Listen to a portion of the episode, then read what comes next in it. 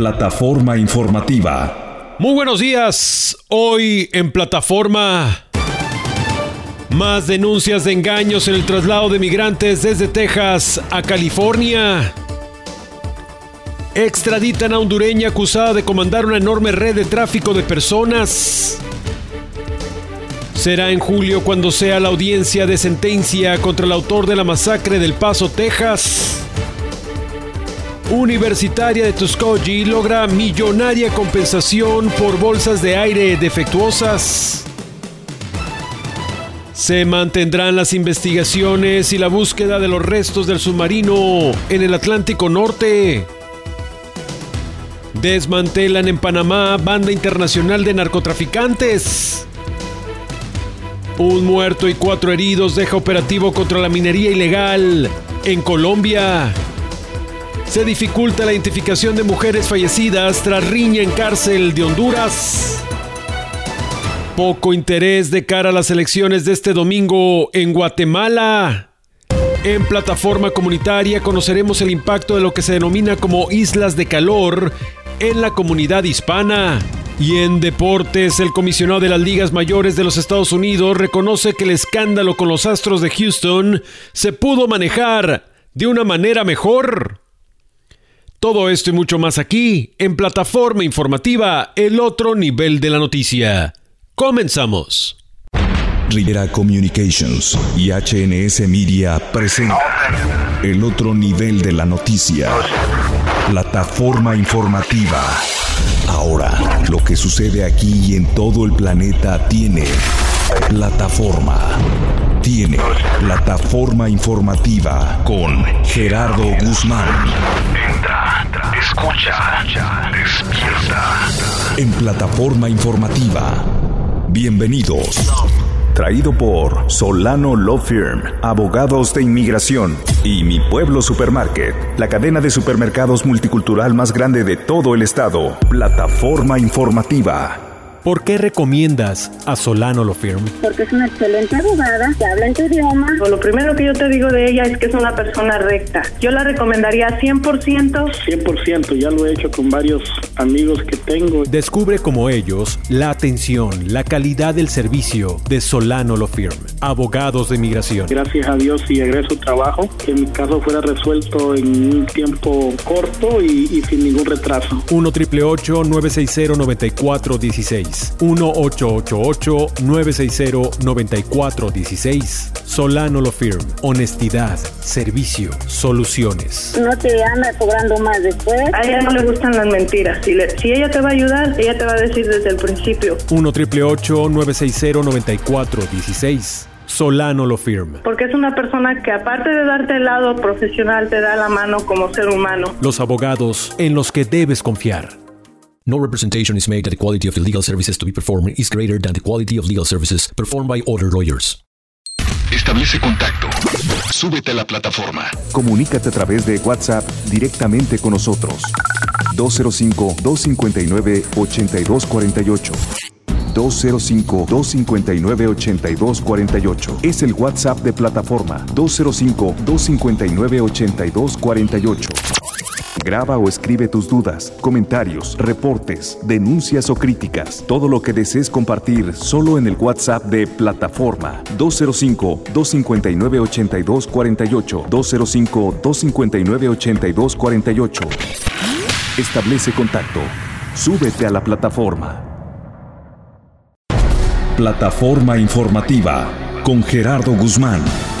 Muy buenos días, bienvenidos a Plataforma Informativa, el otro nivel de la noticia, el espacio para escuchar, narrar, conocer los sucesos y las voces que hoy hacen historia. El noticiero más completo en todo el sureste de la Unión Americana con información local, regional, nacional e internacional. Yo soy Gerardo Guzmán y hoy es viernes 23 de junio del 2023. Sí, ya es viernes. Contamos con una temperatura promedio de 68 grados Fahrenheit, cielos despejados, muy poca probabilidad de lluvia para el día de hoy, baja humedad, será un fin de semana caluroso y con reducidos porcentajes de lluvias o tormentas eléctricas. Hidrátese bien, por favor. En unos minutos más tendremos el pronóstico del tiempo para hoy y para el resto del fin de semana. Nos subimos a la plataforma de este viernes con eh, más engaños que sufrieron los migrantes enviados desde Texas a California por autoridades de Florida. Jorge Eduardo García nos informa. Se suman más denuncias contra el gobernador de Florida, Ron DeSantis, por el envío de migrantes indocumentados desde Texas a California, y son los propios afectados los que han decidido levantar la voz a pesar de su situación y reclamar que fueron trasladados con engaños y tirados a su suerte. Decenas de personas indocumentadas han sido enviadas en avión desde Texas a Sacramento, California, como parte de un programa de vuelos del gobierno de Florida, una estrategia de reubicación de migrantes sin papeles, principalmente a estados demócratas. A decir del gobernador Ron DeSantis, a este programa se suman los extranjeros de forma voluntaria. Sin embargo, los indocumentados que han sido trasladados a California opinan lo contrario y señalan que fueron engañados por el gobierno de Florida. De acuerdo a lo declarado por algunos afectados, los migrantes se encontraban en las inmediaciones de un albergue católico en El Paso, Texas, cuando fueron contactados por supuestos contratistas que les ofrecieron vuelos a Sacramento, California, con la promesa de que iban a tener casa y empleo. El viaje duró aproximadamente 20 horas y les prometieron comida militar, barras energéticas, chips y agua. Además se dijo que el uso del baño fue limitado. Les informó Jorge Eduardo García. Gracias Jorge. Otra de las personas que aceptaron viajar manifestó que todo ha sido una verdadera pesadilla desde su llegada a la capital californiana. Ante esta situación, el fiscal de California, Rob Bonta, analiza acciones legales si se comprueba que fueron violentados los derechos de los inmigrantes.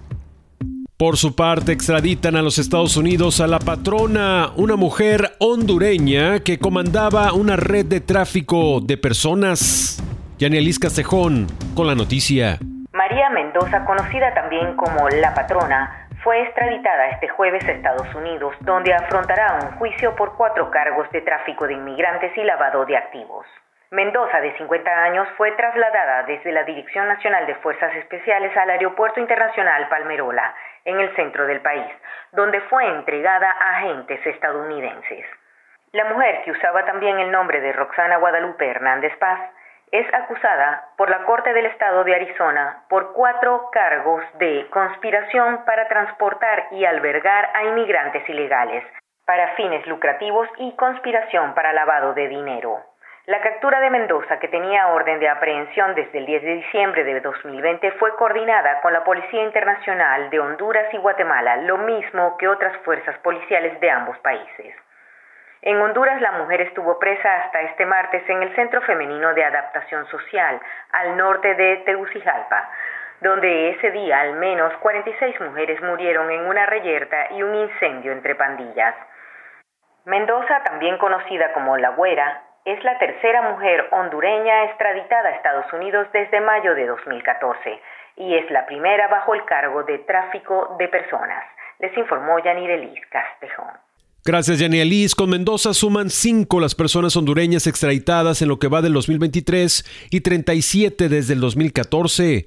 La extradición de hondureños a solicitud de otros países fue habilitada en 2012 luego de la aprobación de una reforma constitucional.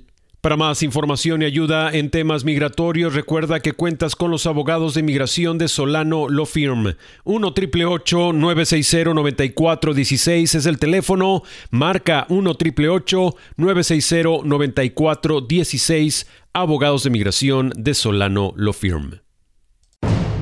Plataforma informativa. Tenemos con nosotros a Yanni Rodríguez con el próstico del tiempo para hoy y para los próximos días.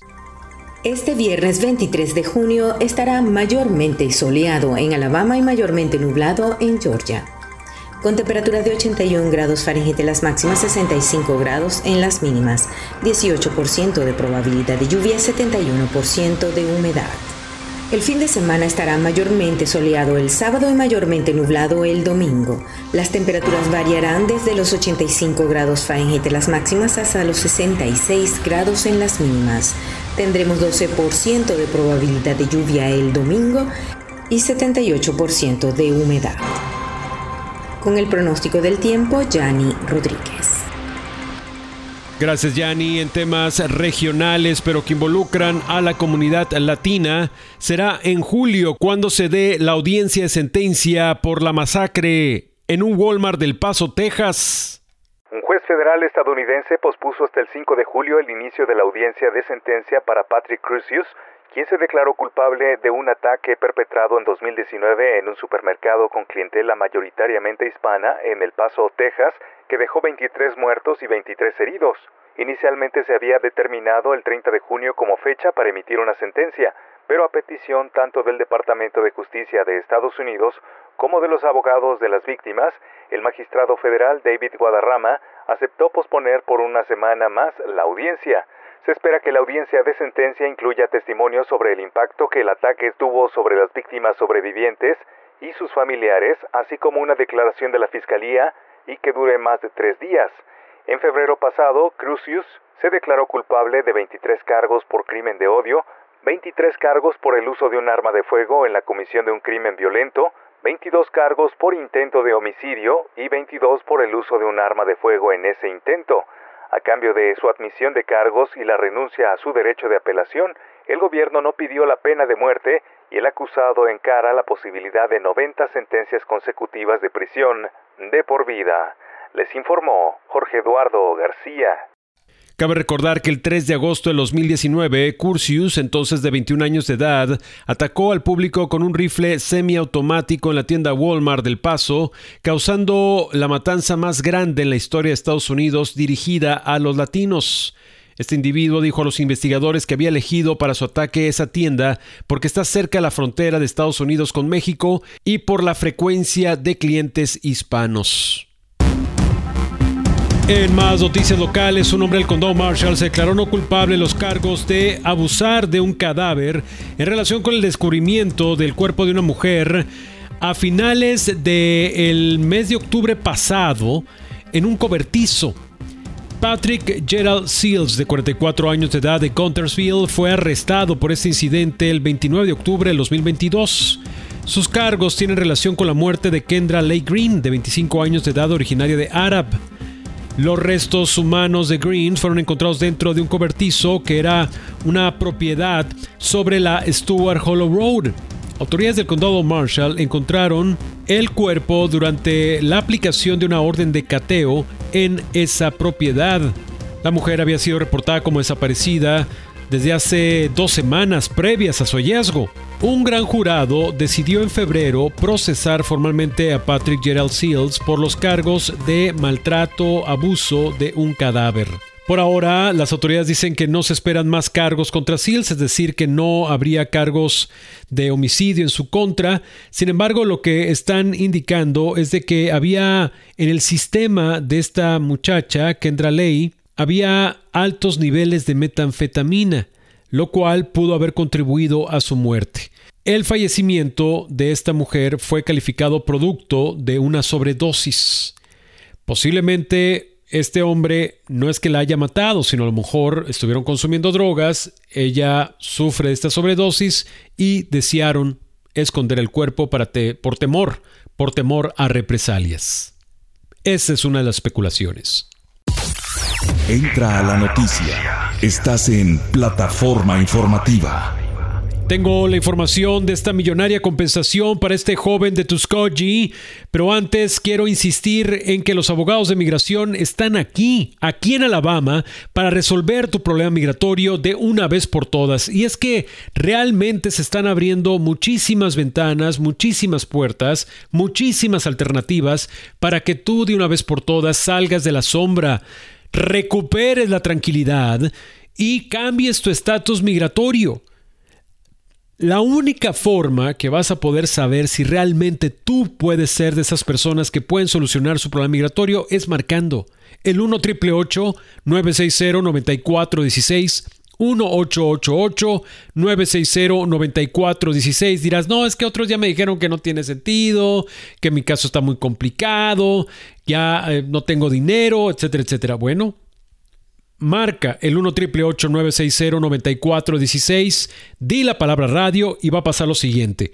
Te van a hacer una evaluación tomando tus datos, registrando qué ha pasado contigo, para saber desde ese momento tú vas a tratar de, de encontrar si realmente hay caso o no. Si aún así deseas hablar con alguien que te pueda asesorar legalmente, bueno, por haber dicho la palabra radio después de marcar el 1 960 9416 esa consulta legal te va a costar 75 dólares. 75 dólares. 1 960 9416 Así que realmente son solo 75 dólares y con ese dinero vas a poder saber si existe solución a tu problema migratorio. 1 960 9416 Abogados de Migración de Solano Law Firm. Una ex residente de Mobile y actual estudiante de la Universidad de Tuskegee ganó una demanda contra la automotriz Nissan. Un jurado de la Corte del Condado Mobile falló a favor de compensar con 8.5 millones de dólares a esta universitaria lo de encontrar culpable a Nissan de provocar las lesiones que sufrió esta mujer en un accidente de tránsito en el 2018 en Mobile.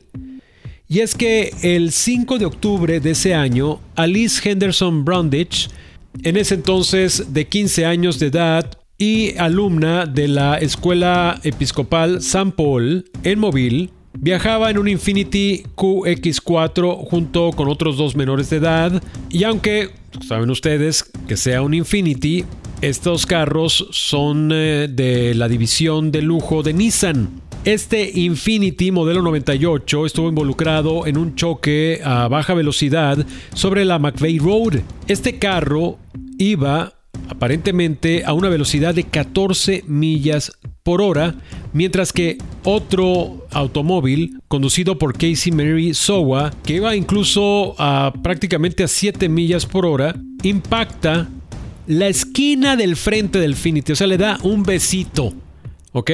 Le da un toquecito al Infinity, porque iban muy despacio, uno a 14 millas y el otro a 7 millas, entonces fue un impacto muy breve. Pero a pesar de este bajo impacto, una de las bolsas de aire se despliega y golpea a Henderson Brungy en la cara. No se infla del todo. El impacto por esta bolsa de aire defectuosa resultó en la pérdida del ojo izquierdo y severas lesiones en esta muchacha en el ojo derecho. Los abogados de la firma Greeny and Phillips fueron los que ayudaron a representar a esta joven, indicando que debido a estas lesiones le taparon los dos ojos por más de un mes para que lograra sanar. Pese a que ella se recuperó, pues obviamente había perdido completamente su ojo izquierdo y además el trauma de sufrir también los daños en su cara, los daños en su ojo derecho. De acuerdo a documentos de la Corte, la Administración de Seguridad en Carreteras informó a Nissan que la bolsa de aire del lado del pasajero en el Infinity tenía estaba sobrecargada de poder, lo cual pudiese generar serias lesiones, incluso la muerte en el pasajero. Esta agencia le indicó a la automotriz que redujera el poder de, del modo en cómo se inflan estas bolsas o se despliegan al momento de un choque. A pesar de esta advertencia y recomendación, Nissan continuó fabricando e instalando estas bolsas defectuosas. Y es que cuando esta bolsa de aire se desplegó y golpeó a la muchacha, Henderson Brundage, se infló demasiado tarde, causando que al momento en que se inflara del todo, golpeara la cara de esta mujer, causándole serios daños en los ojos. Después de este veredicto, Nissan eh, Motor Company no ha emitido ningún comunicado el caso de la muchacha, ahora de 20 años de edad y estudiante de la Universidad de Tuskegee, también residente de Gulfport, Mississippi, continúa pasando problemas con eh, sus heridas en la cara y obviamente acostumbrarse a la pérdida de un ojo. Mientras tanto, los abogados están indicando que todavía hay más vehículos en las carreteras con el mismo tipo de bolsas de aire, de estas bolsas de aire defectuosas. Hay que tener mucho cuidado. Establece contacto. Súbete a la plataforma. Comunícate a través de WhatsApp directamente con nosotros. 205-259-8248. Establece contacto. Súbete a la plataforma. Es el WhatsApp de plataforma 205-259-8248, 205-259-8248. Por cierto, más adelante aquí en plataforma, ahora que estamos en pleno verano, vamos a revisar este concepto que lleva por nombre islas de calor y es justo lo que está ocurriendo en distintas urbes donde se eliminan áreas verdes y prevalecen zonas de, asfalto ya sea por fábricas, por eh, zonas conurbadas, zonas comerciales, y eso provoca que la temperatura se eleve y que no pueda refrescar en las noches. El ciclo normal, pues, que debe ocurrir en cualquier espacio. Vamos a revisar a quién afecta más estas islas de calor más adelante. Mientras tanto, ya está con nosotros Marcelo Canto con los deportes. Plataforma Deportiva. Gerardo, muy buenos días. Es un placer saludarte como todos los días en esta eh, plataforma deportiva. Me llama mucho la atención las declaraciones realizadas ayer eh, por eh, Rob Manfred, el actual comisionado de Major League Baseball, donde reconoce, mucho tiempo después, que pudo manejar mejor la situación en relación a los Astros de Houston, recordando que a los peloteros les otorgó inmunidad para José Altuve, para Carlos Correa, para eh, los miembros de aquel equipo, George Springer, entre muchos otros nombres, Alex Breckman, no hubo ningún tipo de castigo, ¿no? En una entrevista eh, que concedió para la revista Time, eh, publicada apenas el día de ayer, reconoce Manfred que, que, que no está seguro, que debió de haberles dado inmunidad a los jugadores, ¿no? Y en definitiva, en su momento se dijo, muchos de nosotros creíamos que las ligas mayores tenían una oportunidad enorme para poner un punto, poner un puño sobre la mesa, tener puño de hierro, de verse como una organización seria a nivel internacional y por todo lo contrario, quedó un eh, título dudoso, un título con un asterisco, con un comisionado que en ese momento fue débil y su, su confirmación algunos años después solamente ratifica esa debilidad. Regreso contigo, Gerardo. Buen día. Gracias, Marcelo. Hay que hacer una pausa y regresando tenemos mucho más en Plataforma Informativa. Plataforma Informativa. Regresamos.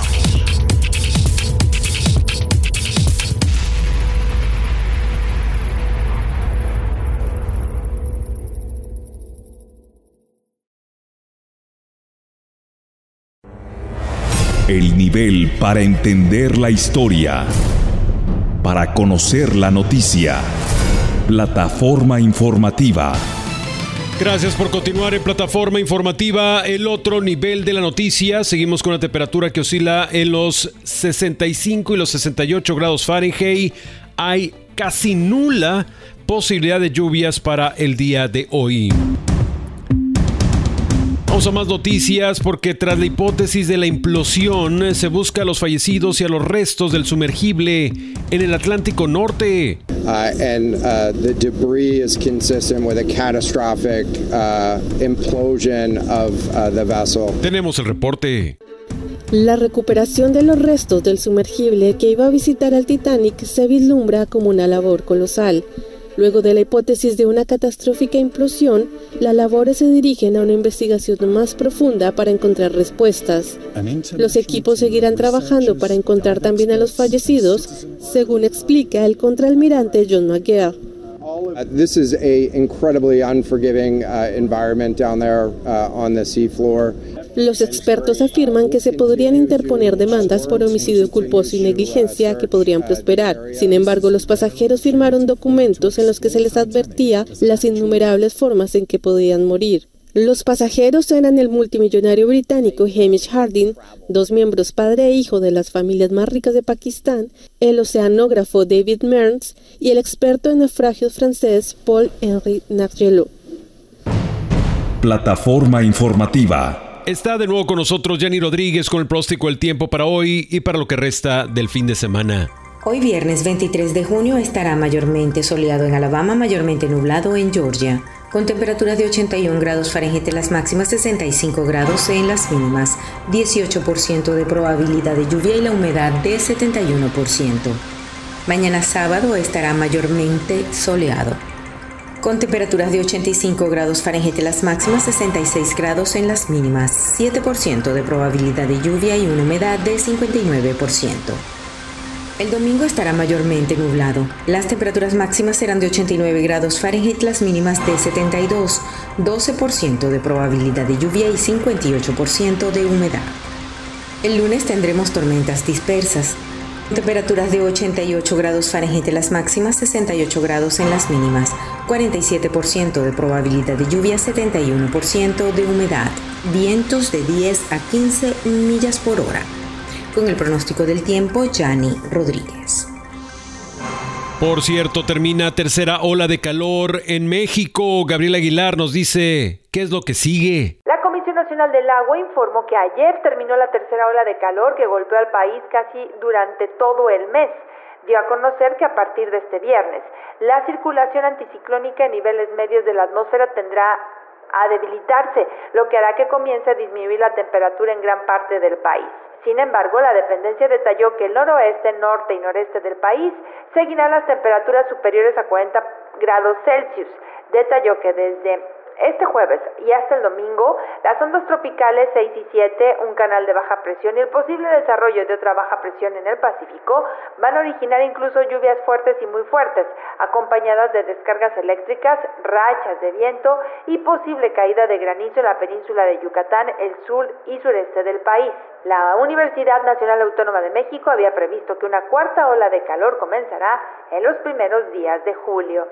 Con la información desde México, Gabriela Aguilar. En Colombia, un muerto, cuatro heridos y 30 soldados retenidos deja un operativo contra la minería ilegal.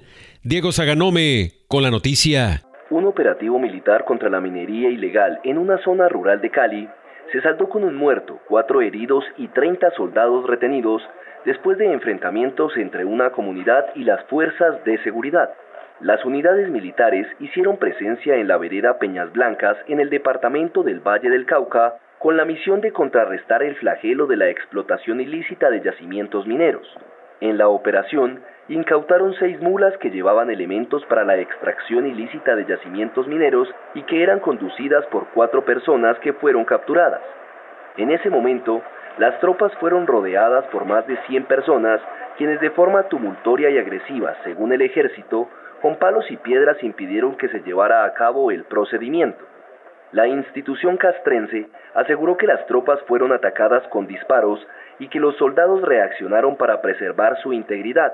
Como consecuencia del enfrentamiento, una persona murió y otras cuatro resultaron heridas, a la vez que la comunidad rodeó a los uniformados y retuvo a los 30 soldados que participaban en la operación. Desmantelan en Panamá red internacional de tráfico de drogas. Yanelis Castejón nos tiene los detalles. La policía panameña detuvo a 35 personas, entre ellas 10 funcionarios públicos acusados de enviar desde puertos panameños droga hacia Estados Unidos y Europa escondido en contenedores. En dos operaciones realizadas simultáneamente, la policía logró la detención de 35 personas presuntamente vinculadas a organizaciones criminales dedicadas al blanqueo de capitales y delitos relacionados con drogas. Según la fiscal, durante el año y medio que duraron las investigaciones, las autoridades panameñas lograron el decomiso de más de dos toneladas de droga. Las capturas se produjeron en varios allanamientos en las provincias de Panamá, donde se ubica la capital del país, y en Colón, en la región del Caribe. Es importante señalar que fueron capturados 10 funcionarios públicos y hasta el momento se ha logrado la recuperación de más de 65 mil dólares. Panamá es país de tránsito de la droga que proviene de América del Sur, donde Colombia es el principal productor de cocaína del mundo hacia Estados Unidos, el mayor consumidor de esta droga. Les informó Yanirelis Castejón. Y guatemaltecos sumidos en la pobreza muestran poco interés en las elecciones presidenciales de este domingo. De cara a las elecciones presidenciales del domingo, los habitantes de Chicacao muestran poco interés en la política, al igual que los deportados desde Estados Unidos. Más de 21.000 guatemaltecos han sido expulsados en lo que va del año. 10 de los 17 millones y medio de guatemaltecos viven en la pobreza según datos oficiales. Por ello, miles de ellos se marchan del país en busca de mejores oportunidades. Unos pocos afortunados consiguen establecerse en Estados Unidos, mientras que muchos otros son detenidos y vuelven deportados a Guatemala. Los menos favorecidos mueren en la travesía. Unos 9.400.000 guatemaltecos están habilitados para elegir presidente el domingo entre unos 22 candidatos. Entre la población hay pocas esperanzas de cambios ante los altos índices de pobreza, violencia y corrupción. Hay que hacer una pausa, pero al regresar, ¿qué son las islas de calor y cómo afecta a la comunidad latina? Entra a la noticia. Estás en plataforma informativa. Plataforma informativa con Gerardo Guzmán. Plataforma comunitaria. Plataforma comunitaria. Estás en plataforma informativa y esta mañana está con nosotros Mercedes McKinney, líder de Comadres desde Las Vegas, Nevada, para platicar acerca de este concepto que se llama islas de calor, que se refiere justo a lo que llega a suceder en este verano, que es eh, espacios urbanos donde se concentra demasiado el calor por el modo en cómo se están desarrollando estas construcciones, estos desarrollos inmobiliarios o comerciales y obviamente esto eleva las temperaturas y provoca eh, riesgos para la salud y también para el bienestar de la comunidad. Mercedes, gracias por estar con nosotros, gracias por estar en plataforma. Sí, muchas gracias Gerardo, agradezco que nos has dado el tiempo ahora. esto es algo muy importante y también no es algo que se discute tanto, ¿verdad? Por eso es que es importante que la gente sepa, pero también afecta a la comunidad latina en una manera desproporcionadamente y especialmente lo veo aquí en Las Vegas y sé que pasa en otras ciudades también. Mercedes, eh, si nos pudieses explicar a detalle eh, cuál es el concepto o cómo funciona este concepto de islas de calor. Definitivamente. Tenemos que empezar a pensar de la Tierra hay pura tierra, piedras. digamos, en otros estados como en Illinois, donde yo he vivido antes, hay área de bosque. Cuando se cubre la tierra con cemento o se cortan los árboles del bosque y se cubre con cemento, ahora la tierra ha perdido la habilidad de soltar ese calor en la noche. Y el cemento y todo lo que usamos para la construcción retiene el calor. Entonces, aquí como en Las Vegas, hemos cubierto toda la tierra con cemento y lo que pasa es que cuando el sol nos golpea todo el día y especialmente en el verano es para que ese calor se nos vaya. O sea, otra vez y debido a la falta de vegetación, árboles, hacen que el índice de calor aumente hasta 20 grados más. Es tan extremo este efecto. y te puedo decir que aquí en Las Vegas yo he visto los mapas producidos por la ciudad de Las Vegas que enseñan que la área donde está la concentración de latino más alta es la área que sufre de este calor lo más extremo aquí en Las Vegas. ¿Cómo afecta estas islas de calor a la comunidad latina? Definitivamente, bueno, los niños, eso es lo, primero que quiero mencionar, porque los niños están desarrollando ¿verdad? sus órganos, sus pulmones, los afecta el calor y ellos sienten el calor más que un adulto.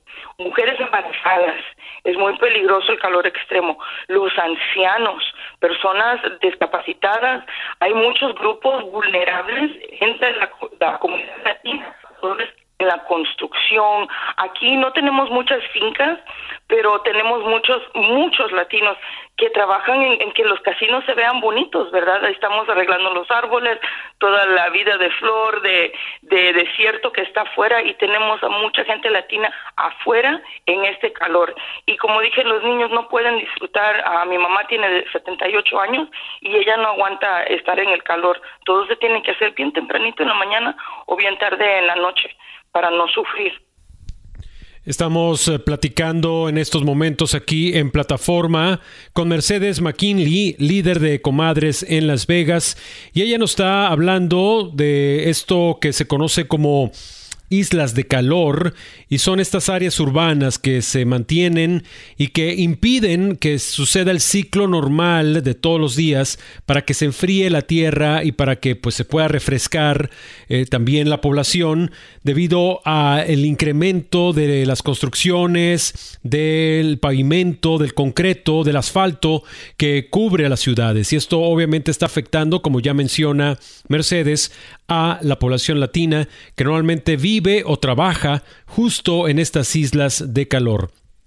Ahora que viene, eh, eh, entramos de lleno al, verano, Mercedes, y con este fenómeno del niño, ¿cómo puede uno esperar que esto se convierta en un problema mayor en las próximas semanas, en los próximos meses?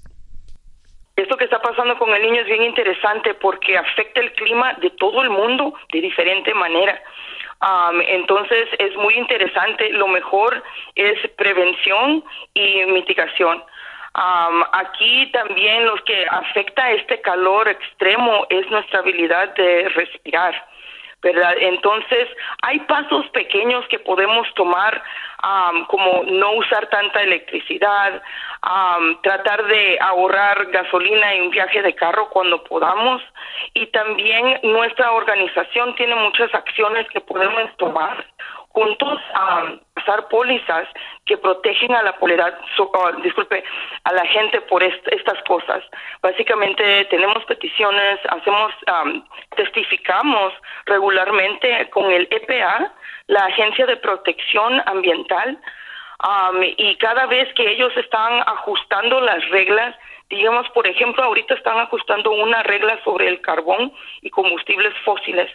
Entonces, ahí esas son oportunidades que nosotros podemos hablar y decir, hey, esto está afectando a mi, mi, ciudad, a mi gente, y yo quiero que tengan estándares más fuertes para reducir la, la, contaminación del aire, porque eso también no ayuda, ¿verdad? Está el problema de las islas de calor, pero la contaminación del aire, lo que es los humos de los carros, los camiones, las fábricas petroquímicas, incluyendo la, la generación de electricidad. Todo eso nos está contaminando el aire y las cosas están es simple, pero plantar un árbol, el plantar un árbol es un mini pulmón que le estamos dando a la, a la, tierra que nos ayuda a limpiar el aire, ¿verdad? Entonces, y reducir nuestro uso de energía cuando sea posible y podemos tomar acción con, con nuestro gobierno y nuestros líderes que están en poder. Mercedes, el problema es de que desafortunadamente las eh, zonas habitacionales o zonas urbanas donde tenemos acceso a ambientes más saludables o a naturaleza son cada vez más caras y menos accesibles para la comunidad en general. Entonces, pues nos orillan a vivir precisamente en complejos departamentales que están cerca de fábricas o cerca de la autopista, expuestos, como tú mencionas, a tanta contaminación. ¿Qué otras soluciones ustedes están dando para precisamente mitigar este problema?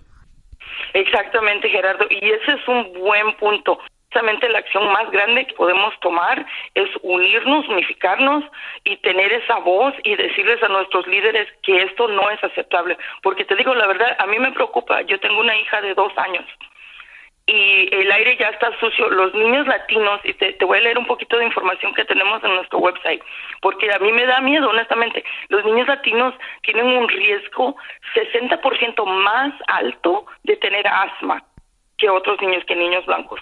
En, en, zonas donde hay dinero. Entonces tienen mucha razón en lo que dijiste.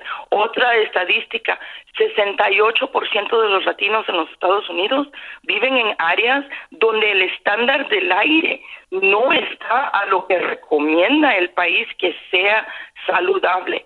Y encima de eso, tenemos 1.81 millones, casi 2 millones de latinos que viven a una milla y media de una fábrica petroquímica es hablar con las agencias de gobierno, pedirles a nuestros líderes que queremos cambios, que queremos estándares más fuertes para que mi hija tenga un buen futuro y para que las abuelitas, su abuela, mi mamá de 78 años, también pueda disfrutar estos últimos años. ¿Sabes? Otra cosa bien interesante de este problema de ah, contaminación del aire, salió un estudio de Harvard hace poco que halló una conexión con la contaminación del aire y Alzheimer's, o sea, problemas de memoria para los ancianos. Y nosotros hemos pasado los últimos 24 años en una bien contaminada y mi mamá tiene Alzheimer's. Hace cuatro meses le dijeron que tiene Alzheimer's y ahora me entero que viviendo donde vivimos se le empeora la condición por la contaminación. O sea que es un gran problema y por eso honestamente Gerardo es que estoy aquí hablando con usted ahora para que la gente sepa, para que nos podamos educar y tomar acción. Mercedes McKinley, líder de Comadres desde Las Vegas, Nevada, gracias por estar en plataforma. Muchas gracias Gerardo, te lo agradezco. Ella fue Mercedes McKinley y estuvo aquí con nosotros. Hay que hacer una pausa y regresando tenemos mucho más en Plataforma Informativa. Plataforma Informativa. Regresamos.